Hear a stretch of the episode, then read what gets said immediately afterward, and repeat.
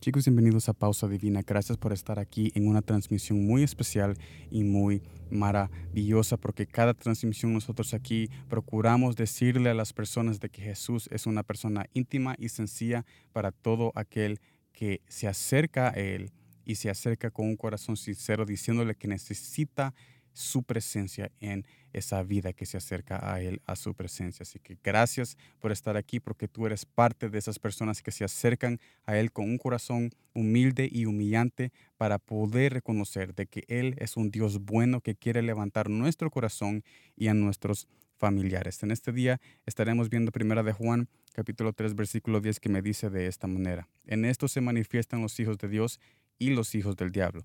Todo aquel que no hace justicia y que no ama a su hermano no es de Dios. Esto me lleva al primer punto. Si de verdad necesitamos el poder de Jesús y su ayuda, nuestras acciones no serían de orgullo y rebeldía.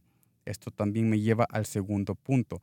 No basta solo hablar de que necesitamos a Jesús, que necesitamos su poder, que necesitamos su Espíritu Santo.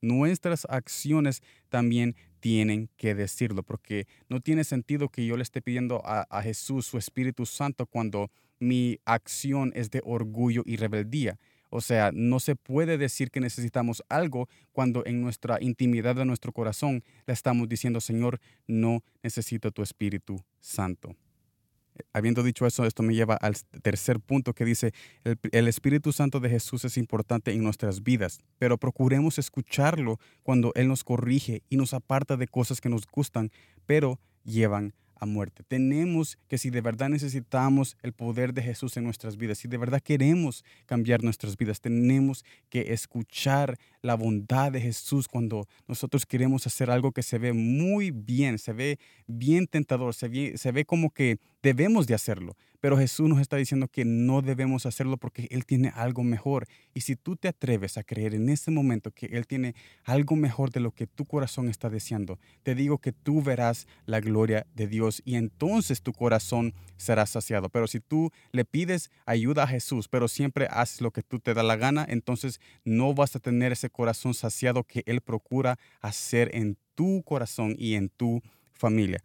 Entonces, con este mensaje nosotros lo podemos resumir, resumir de esta manera, que la, obediencia en la obediencia es nuestro megáfono de la necesidad que tenemos en Jesús. Si tú necesitas el Espíritu Santo de Jesús, si tú necesitas su presencia, si tú necesitas el corazón de Él sobre ti, su rostro sobre ti, entonces tus acciones también tienen que decirlo porque no solo podemos pensarlo, no solo podemos escribirlo, tenemos que caminar esa verdad tal como Él la caminó cuando Él vino y descendió del cielo. Él te está invitando a una nueva etapa de tu familia, de tu corazón, y Él sabe de que tú necesitas el Espíritu Santo, pero muchas veces tus acciones dicen lo contrario. Pero es tiempo de alinear tus acciones con lo que tu corazón está anhelando y tomar esa decisión firme cuando se te acerca algo que te gusta, pero Jesús te dice, yo tengo algo mejor, no lo hagas. Entonces, es, es en ese momento nuestra oportunidad para nosotros poder